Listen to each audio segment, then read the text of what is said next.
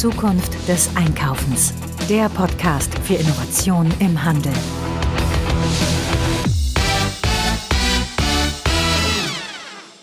Hallo und herzlich willkommen zu einer neuen Ausgabe des Zukunft des Einkaufens Podcasts.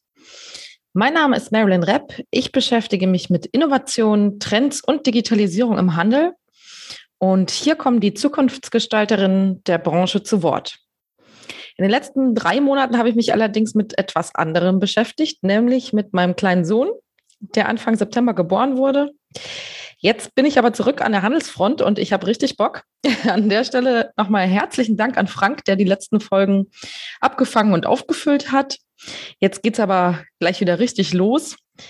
Diese Branche wird niemals online gehen. Das haben viele bis vor zwei Jahren über die Lebensmittelbranche behauptet.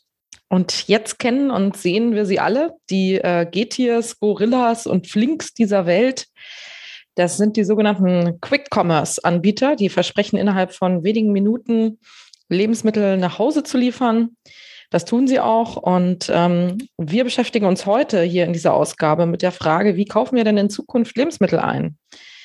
Ähm, diese Frage wird mir beantworten die Dr. Eva Stüber, die sich damit super auskennt. Und ja, wir werden weiterhin die Fragen klären, ähm, wird es überhaupt noch Discounter und Supermärkte in Zukunft geben, wenn man sich das alles schön liefern lassen kann? Und wie sehen denn die Supermärkte der Zukunft überhaupt aus? Und vorher möchte ich noch einmal hinweisen auf unseren Unterstützer. Unser Unterstützer ist Comarch. Wir werden nämlich immer wieder gefragt, welches Warenwirtschaftssystem passt denn jetzt zu uns, zu unserem stationären Laden, zu unserem Geschäft.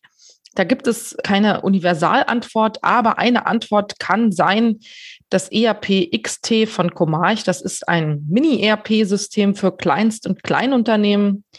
Die haben dort eine eigene App und das Ganze ist auch browserbasiert, also von überall abrufbar, funktioniert auch in der Cloud. Das Ganze ist am besten für ja, selbstständige Startups, für digitale Nomaden, kleine äh, Händler, Händlerinnen. Und dieses Comarch ERP XT kann Lagerverwaltung, Rechnungserstellung. Es hat auch ein POS-Modul mit Kassensoftware. Es kann die Geschäftsdaten analysieren. Super wichtig, immer wieder ein Thema auch hier im Podcast. Und die Webshops werden wunderbar mit dem Warenwirtschaftssystem verbunden. Nicht selbstverständlich. Diejenigen, die diese Herausforderung kennen, wissen das. Und wie gesagt, das Ganze funktioniert in der Cloud und auch mit unterschiedlichen Sprachen.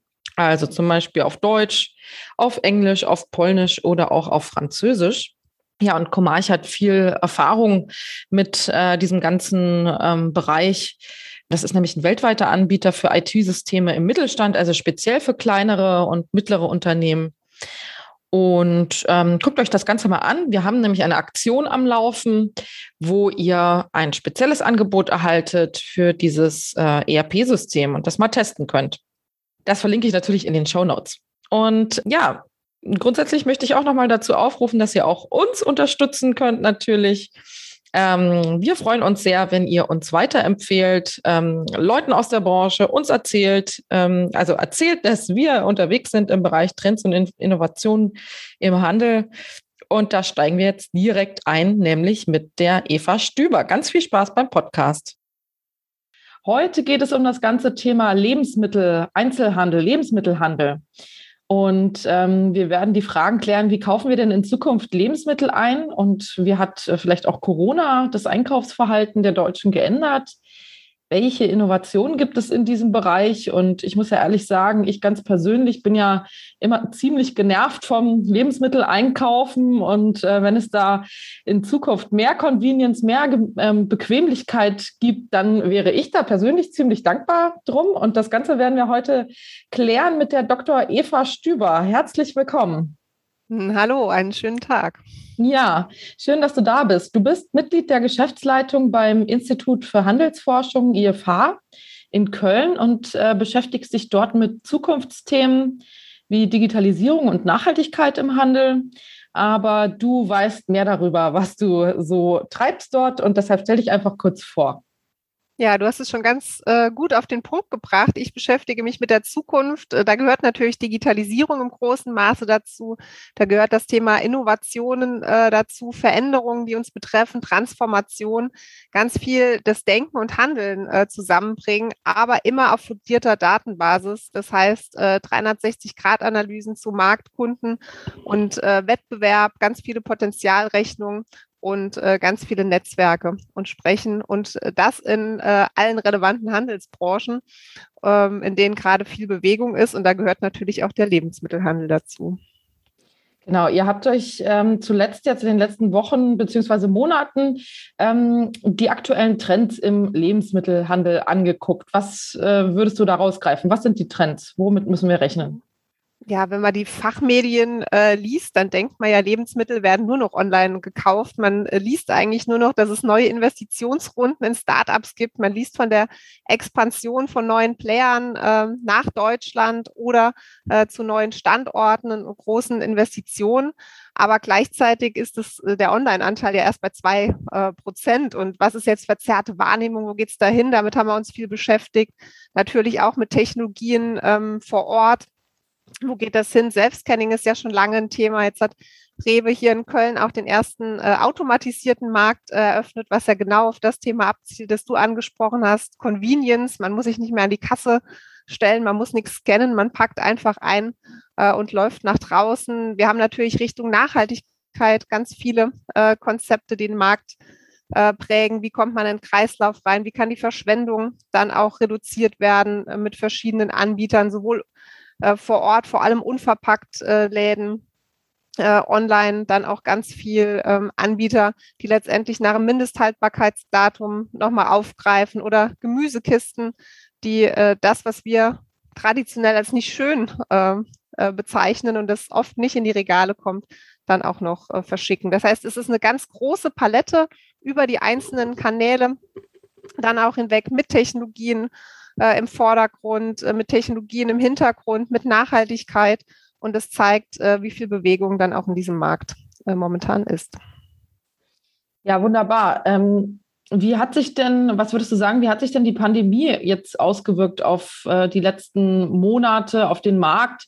Und was bleibt denn davon auch eher langfristig? Was würdest du sagen? Mhm. Es ist auf jeden Fall ein äh, großer Corona-Turbo, der auch im Lebensmittelmarkt wirkt. Weil zum einen ähm, war ja mit den Shutdown-Phasen auf einmal schlagartig die Gastronomie geschlossen, aber auch Mensen, Kantinen und die Menschen zu Hause.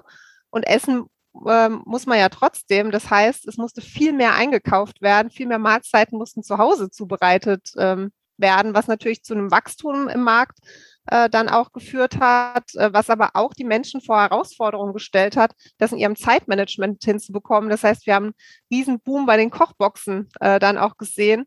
Wir haben einen riesen Boom Richtung Gesundheit ähm, auch erlebt. Ähm, äh, sich damit auseinanderzusetzen, was ist man denn überhaupt, ähm, was ist wichtig für die Zukunft und wir haben riesige äh, Veränderungen so als ähm, zweiten großen Strang bei den Einkaufskanälen äh, gesehen. Online hat natürlich geboomt ohne Ende. Das ist die, der Markt mit dem größten Wachstum. Fast 60 Prozent haben Lebensmittel online im letzten Jahr zugelegt. Ähm, ganz viele, äh, die zum ersten Mal bestellt haben oder die regelmäßig äh, bestellen. Äh, wir haben eine Konzentration des Einkaufsverhaltens damit äh, vor Ort dann auch erlebt. Man ist nicht mehr so häufig in den Supermarkt oder zum Discounter. Man hat das eher gebündelt mit Online-Bestellungen äh, ergänzt und äh, wir erleben eine Renaissance des SB-Warenhauses. Das war vorher gar nicht mehr so attraktiv, weil es genau das, äh, was du in der Einleitung angesprochen hast, nicht mehr in, im heutigen Maße bietet, diese Convenience. Es ist einfach groß, es dauert lange ähm, hat jetzt aber zu Corona-Zeit natürlich den großen Effekt, dass man nicht nur Lebensmittel dort kaufen kann, sondern auch viele relevante Non-Food-Artikel. Und das Non-Stop-One-Stop-Shopping letztendlich äh, ist extrem äh, aufgeblüht. Uh, gleichzeitig auch die Wochenmärkte. Also äh, vieles, was vorher äh, traditionell im Supermarkt, äh, da beim Discounter gekauft wurde, wandert jetzt gerade im frische Bereich auf die Wochenmärkte. Das heißt, wir sehen so eine komplette äh, Verschiebung äh, bei den Einkaufsstätten, im Einkaufsstättenportfolio, was vorher sehr, sehr konstant war. Also Menschen haben schon immer verschiedene Einkaufsstätten äh, genutzt, drei im Durchschnitt laut unseren Analysen. aber äh, die waren recht festgesetzt und Corona bringt da jetzt eine Veränderung rein in diesem starren Gewohnheitsverhalten. Schließlich haben wir in Deutschland das dichteste Filialnetz im Vergleich. Und deswegen war es für Online auch so schwer, an dieser Stelle zu wachsen. Es bestand gar keine Notwendigkeit. Und alle Gesetzmäßigkeiten, die es so gibt, was Bedarfe angeht, was Einkaufsstätten angeht, wurden ähm, mit quasi mit dem ersten Shutdown einmal ausgehebelt und sind seitdem äh, letztendlich in Bewegung. Und das wird auch nachhaltig ähm, so bleiben und für viele Veränderungen im Markt sorgen. Mhm. Jetzt hast du ein Thema angesprochen, ähm, schon angerissen sozusagen, was ich auch nochmal ähm, befragen wollte, nämlich ähm, wir haben ja in Deutschland wirklich einen geringen ähm, Online-Lebensmittelhandelsanteil. Ähm, das ist eben wegen dieser dichten Abdeckung durch Supermärkte in Deutschland der Fall. Im Ausland, also ich glaube in den USA, ist dieser Anteil ähm, im Online-Bereich, im Lebensmittelbereich schon viel höher, äh, weil einfach die nächsten Supermärkte so weit weg sind. Ne? Wie wird das jetzt weitergehen? Also die Menschen sind jetzt offener für äh, Online-Bestellen im Lebensmittelbereich. Äh, sie sind es geworden, aber wird das so weitergehen? Ist das ein Trend, den du siehst, ähm, online zu bestellen? Vielleicht auch bei diesen ganzen ähm, Schnelllieferdiensten wie Gorillas, Flink und so weiter. Ähm, glaubst du, das ist ein Trend, der sich hält oder äh, ebbt das wieder ab? Ja, also Kernpunkt ist wirklich äh, dieses dichte Netz, das wir in Deutschland äh, haben. Das gibt es so in keinem anderen Land. Es ist aber auch die, ich nenne sie gern Innovationsfeindlichkeit, äh, die wir in diesem Land haben, Neues auszuprobieren. Oh, ich warte lieber einmal ab. Äh, ich bin ja ganz zufrieden oder zumindest nicht unzufrieden äh, mit dem, was ich habe. Und das äh, wird sich jetzt ändern. Ähm, die Menschen werden äh, bleiben. Man gewöhnt sich dran, dass das äh, Obst und Gemüse, das man vorher nicht begutachten äh, konnte, auch äh, online in einer guten Qualität äh, dann auch ankommt. Und ähm, online wird einen relevanten Platz im Einkaufsstättenportfolio dann auch einnehmen. Und man muss ja aktuell sagen, gerade diese Quick-Commerce-Anbieter, die du angesprochen hast, die sind in den Großstädten ähm, aktiv und das meiste an Anbietern, die Lebensmittel ausliefern, die sind auch nur in den Großstädten aktiv. Es haben aktuell nur 24 Prozent der Menschen in Deutschland die Möglichkeit, zwischen zwei Anbietern auszuwählen, die letztendlich Lebensmittel auch nach Hause äh, liefern. Das heißt, wenn wir jetzt äh, in Berlin, in Köln sitzen, ist das für uns eine Selbstverständlichkeit, dass wir schauen, bei wem bestellen wir denn äh, heute und äh, im Zweifel in zehn Minuten unsere Lieferung dann auch hier haben. Äh, in vielen ländlichen Gebieten gibt es noch nicht mal einen Anbieter, bei dem man letztendlich so eine Bestellung dann auch tätigen kann. Und das trägt entsprechend viel dazu bei, dass äh, dieser Online-Anteil noch so gering ist, weil gar nicht ein entsprechendes Angebot äh, zur Verfügung steht, um äh, das Ganze letztendlich ähm, dann auch umzusetzen. Und gerade beim Thema Lebensmittel brauchst die Auslieferung. Da wird das mit dem Paketversand sich nicht flächendeckend durchsetzen können, weil es einfach äh, vom Müllaufkommen ähm, von der Frische äh, nicht die Qualität äh, mit sich bringt. Das funktioniert in einzelnen Bereichen. Wenn wir jetzt an die Gemüsekisten äh, denken, wenn wir an die Kochboxen denken, aber für den kompletten Wocheneinkauf sind wir auf die Auslieferung dann auch ähm, angewiesen. Und wir sehen aber auf Anbieterseite, da tut sich ja momentan ähm, einiges.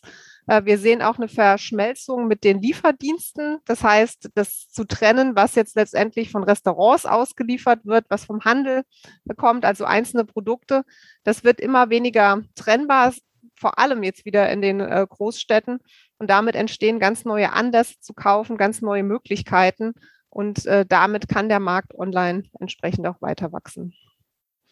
Ja, ähm, diese äh, Quick-Commerce-Anbieter, die du angesprochen hast, die haben ja mh, hm, noch ein weiteres Problem, nämlich ähm, sie brauchen ähm, Personen, die ausliefern. Das mag in der Großstadt ganz gut funktionieren äh, über Fahrräder, die sehe ich hier in Berlin wirklich ähm, die ganze Zeit rumdüsen auf ihren Bikes.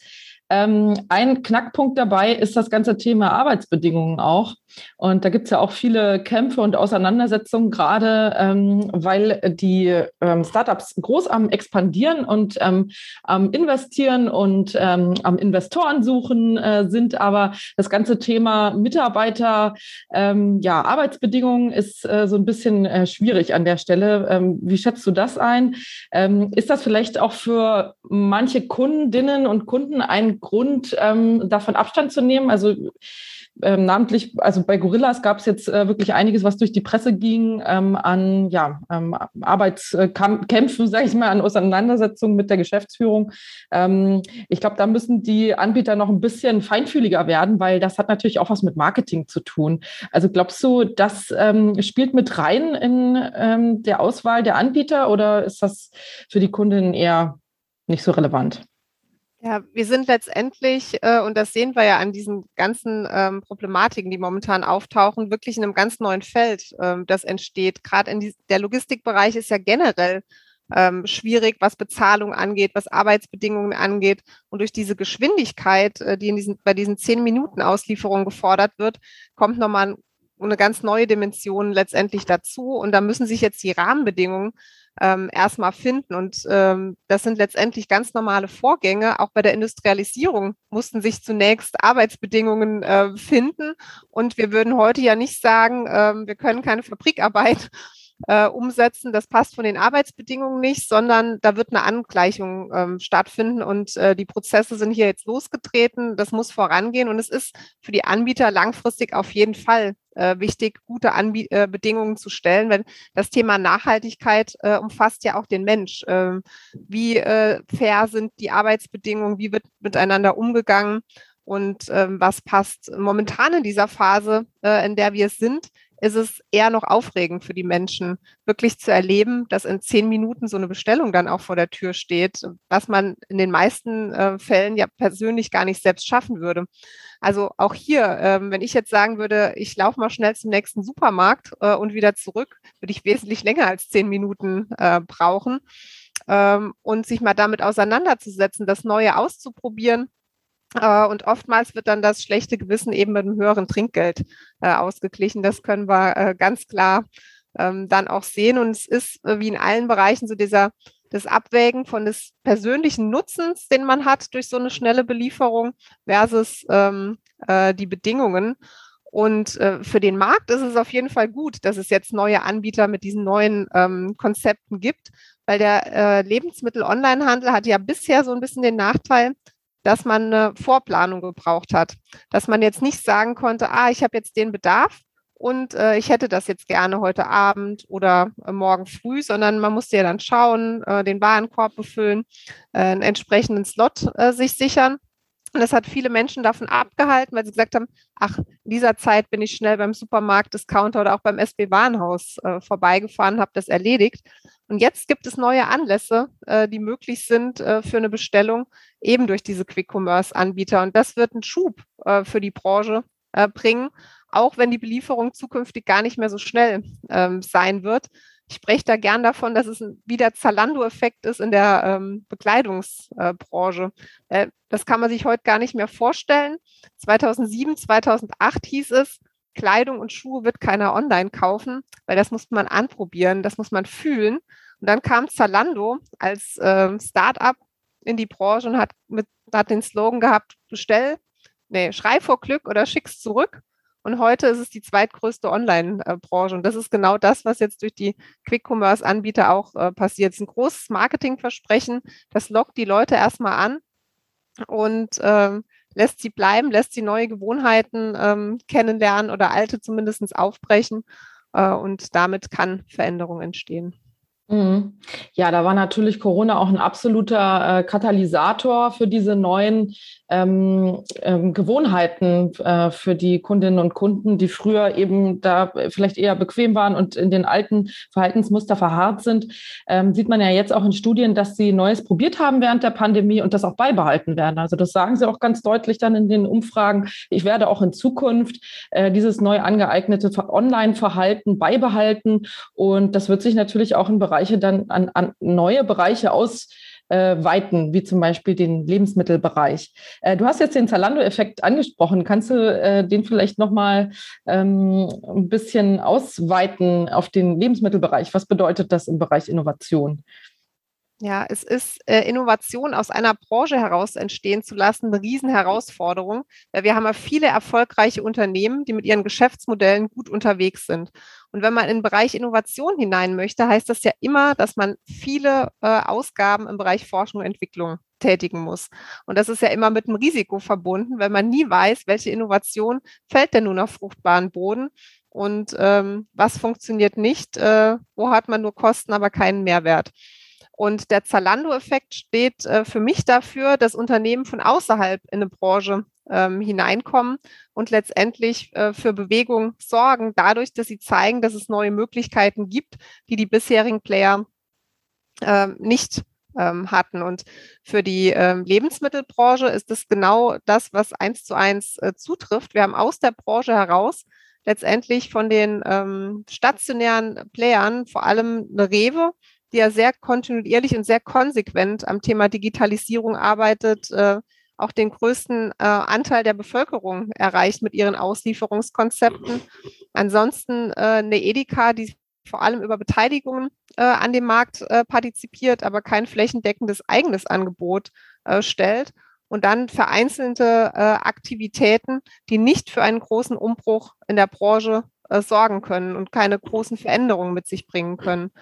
Und ähm, die neuen Anbieter, vor allem die Quick-Commerce-Anbieter mit Gorillas und Flink, die jetzt auf dem Markt sind, die kommen von außen und zeigen, neue Gesetzmäßigkeiten äh, sind umzusetzen, die werden äh, angenommen und äh, bringen damit die Veränderung äh, in die Branche und äh, tragen Innovationen bei und sorgen dann dafür, dass die Bestehenden sich letztendlich stärker damit auseinandersetzen müssen, wie sie ihr Geschäftsmodell anpassen. Weil diese Aussage, Online-Handel wird sich in meiner Branche nicht durchsetzen, das ist einfach ein Satz, der nicht gültig ist. Äh, es gibt keine Branche, in der Online keine Bedeutung ähm, einnehmen wird. Und es ist halt immer nur die Frage, wie schnell kommt die Veränderung und wie früh stellt man sich darauf äh, ein? Und die Entwicklungen der Corona-Pandemie zeigen uns ja jetzt, dass äh, es sehr, sehr schnell gehen kann, dass wir momentan Wachstum online haben, der äh, unbeschreiblich ist. Ähm,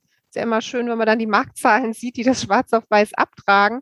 Und das bringt viele Unternehmen wirklich in eine Bredouille, die nicht darauf vorbereitet äh, waren und die gerne die Zeit anhalten äh, möchten und sagen, wir wollen uns ein bisschen ja, wir brauchen mehr Luft zum Atmen, wir brauchen mehr Umsetzungsspielraum, der entsprechend äh, fehlt. Und solche ähm, Effekte wie, den, äh, wie der Zalando-Effekt sind eben eine Beschleunigung von außerhalb durch andere Unternehmen, der nun auch die Lebensmittelbranche trifft. Ja, die Speedboote, die kleinen, schnellen Speedboote greifen die großen Tanker an mhm. und sind dann im Endeffekt vielleicht sogar schneller. ja. Das, auf der grünen Wiese zu starten, ist ja aber auch immer einfacher, als eine Organisation ähm, äh, umzubauen. Und wie bringt man diese Weitsicht mit für die Veränderung der Zukunft und äh, gleichzeitig führt das bestehende Geschäft weiter? Das ist ja ein Riesenspagat, äh, den man äh, gehen muss, äh, Riesenherausforderungen. Mhm. Ähm, letztendlich heißt es ja dann, jeden einzelnen Mitarbeiter und jede einzelne Mitarbeiterin äh, auch mitzunehmen in diesem Verständnis, in diesen Entwicklungen. Und die sind an vielen Stellen ja so vielfältig und äh, auch nicht direkt zu durchschauen, dass es gar nicht so einfach ist, wenn man sich gar nicht ähm, täglich damit auseinandersetzt, äh, so wie wir das ja äh, tun, das nachzuvollziehen. Was heißt das denn auch für die Zukunft und äh, ist das jetzt nur kurzfristig, ähm, begleitet uns das äh, langfristig? Äh, und deswegen, ähm, ja, Kernfrage, wie stellt man sich als Organisation dann auch auf, um zukunftsfähig zu bleiben? Mhm. Ja, jetzt sind wir bei dem weiteren Thema Disruption äh, angekommen und Innovationsmanagement äh, und äh, Veränderungsmanagement. Das sind auch Themen, die wir auf dem Podcast ähm, bearbeiten und bei Zukunft des Einkaufens generell, weil ähm, die Digitalisierung hat eben in den letzten 20 Jahren in den verschiedensten Bereichen gezeigt, dass äh, über Nacht die größten Tanker untergehen können durch die kleinen Speedboote. Und ähm, das ist eben das ganze Thema Disruption. Und deswegen müssen wir uns, ähm, wenn wir erfolgreich sein wollen, langfristig mit äh, Trends, mit äh, digitalen Veränderungen und äh, den langfristigen Veränderungen, die eben neue Technologien bringen, auseinandersetzen. Und äh, da versuchen wir natürlich aufzuklären hier im Podcast. Ja, liebe Eva, wir kommen jetzt langsam schon ähm, gen Ende. Und jetzt hätte ich noch eine Abschlussfrage, nämlich wie kaufen wir denn in zehn Jahren ein oder vielleicht in 20 Jahren? Was würdest du sagen, ähm, wo bewegt sich der Lebensmittelhandel hin? Ja, also 20 Jahre ist sehr, sehr ambitioniert, äh, das vorauszusagen. Zehn Jahre sind schon, ähm, sind schon sportlich. Wenn wir ja jetzt sehen, die Entwicklung, die wir im letzten Jahr hatten, äh, war so viel Veränderung, wie wir sonst in drei Jahren haben. Also es können immer wieder Beschleuniger äh, hineinkommen, die das Verhalten extrem äh, verändern. Und was wir jetzt schon klar sehen, dass es eine Vielfalt bleiben wird. Es gibt nicht das Einkaufsverhalten, ist genauso wenig, wie es den oder die Kunden gibt, sondern wir haben eine Vielfalt, die hängt natürlich davon ab, leben wir städtisch, leben wir eher ländlich, ähm, wie sind wir im familiären Kontext äh, eingebunden, äh, etc. Was wir aber übergeordnet sehen, ist, dass viel, was Bedarfe angeht, ähm, in den Onlinehandel wandert. Also so eine Grundversorgung von dem, was man sowieso immer kauft, jetzt gerade äh, trockene, äh, das Trockensortiment, äh, Getränke, das wird äh, auch im Lebensmittelbereich wie im gesamten Onlinehandel stark äh, aus einer Belieferung herauskommen. Und es wird vor Ort dann stärker darum gehen, nochmal so ein bisschen ähm, das Besondere herauszukitzeln, dass äh, es geht immer so in Richtung Erlebnis und damit meine ich jetzt nicht, dass es darum geht, dass dann ein Clown äh, vor, vor Ort ist, der für Unterhaltung sorgt, sondern dass man eher so eine Marktatmosphäre hat, sich Dinge auswählt, aber vielleicht auch Inspiration bekommt, dass Dinge äh, nach Rezepten sortiert sind, dass man was Neues mitnimmt, dass man von diesem Standard äh, wegkommt, was ja online äh, sehr gut macht, dass man auch ins gemeinsame äh, Ausprobieren äh, kommt. Ist das dann ein Kochworkshop, den man vielleicht dann mal noch ähm, anschließt im stationären Handel? Ist es auf dem Markt? Das sehen wir ja heute schon also ein bisschen äh, der Samstagserlebniseinkauf äh, draußen äh, mit einem Getränk, das man dann noch zu sich nimmt oder das Mittagessen, das direkt angeschlossen äh, wird. Oder ist es vor Ort auch mal, und das machen ja die Convenience-Konzepte, die mit großem Erfolg unterwegs sind, das äh, Schnelle, was man zwischendurch für die Mittagspause oder auch für abends äh, besorgt, wo wir dann ähm, Richtung Convenience-Konzepte auch denken. Das heißt, wir haben eine große Spreizung äh, wir haben unterschiedliche Bedarfe und es gilt halt, je nach Standort zu schauen, was brauche ich? Ist es äh, ein, ein Markt oder eine Box, die 24 Stunden, sieben Tage die Woche zugänglich ist und mit die kassenlos äh, funktioniert äh, mit Technologie versus das ähm, Modell, das viel ja, Erlebnis, ähm, Faktoren Genuss ähm, beinhaltet. Das sind keine Widersprüche, sondern das ergänzt alles äh, die Zukunft. Das heißt, es wird auf jeden Fall sehr vielfältig werden. Äh, es wird sich viel, viel stärker ausdifferenzieren und es wird auch im Lebensmittelhandel weggehen von dieser riesigen Auswahl äh, vor Ort, die auch überfordernd äh, sein kann, zwischen äh, 20 verschiedenen Ketchup-Arten äh, dann auch zu wählen, hin ähm, zu punktgenauerem äh, Einkaufen nach dem Bedarf, entweder Richtung Erlebnis oder Richtung Convenience. Das ist zwar schwammig ähm, ähm, alles noch, aber wenn wir jetzt heute schon genau wissen würden, wie die Welt in 15 oder 20 Jahren äh, aussieht, ich glaube, dann wäre es ja auch langweilig. Weil das Besondere an der Zukunft ist ja, sie ist ja noch nicht geschrieben, sondern alle Akteure, die heute am Markt tätig sind oder die zukünftig auf den Markt kommen wollen, werden ja diese Entwicklung ähm, mitschreiben und damit die Zukunft gestalten. Ja, super. Ähm, das ganze Thema Erlebnis äh, reiten wir ja auch hoch und runter auf unserem Blog und im Podcast. Ähm, das ist auch für den restlichen Einzelhandel ein ganz zentrales Thema der Zukunft. Wir müssen Erlebnisse äh, den Kundinnen und Kunden bieten, weil das sind sie aus der Online-Welt heutzutage gewöhnt. Und äh, das erwarten sie auch und äh, das muss dementsprechend dann auch ähm, geboten werden. Ja, vielen herzlichen Dank in diesen Einblick in die Welt des Lebensmittelhandels der Zukunft, äh, welche Innovationen es gibt und welche Effekte wir jetzt auch in den letzten Monaten und Jahren gesehen haben. Ich hoffe, du hast jetzt äh, gleich ein leckeres Mittagessen, vielleicht sogar selbst gekocht und ähm, ähm, sag ganz herzlich Dankeschön. Ja, danke dir und äh, schönen Tag. Ja, bis dahin. Tschüss. Bis dann. Tschüss.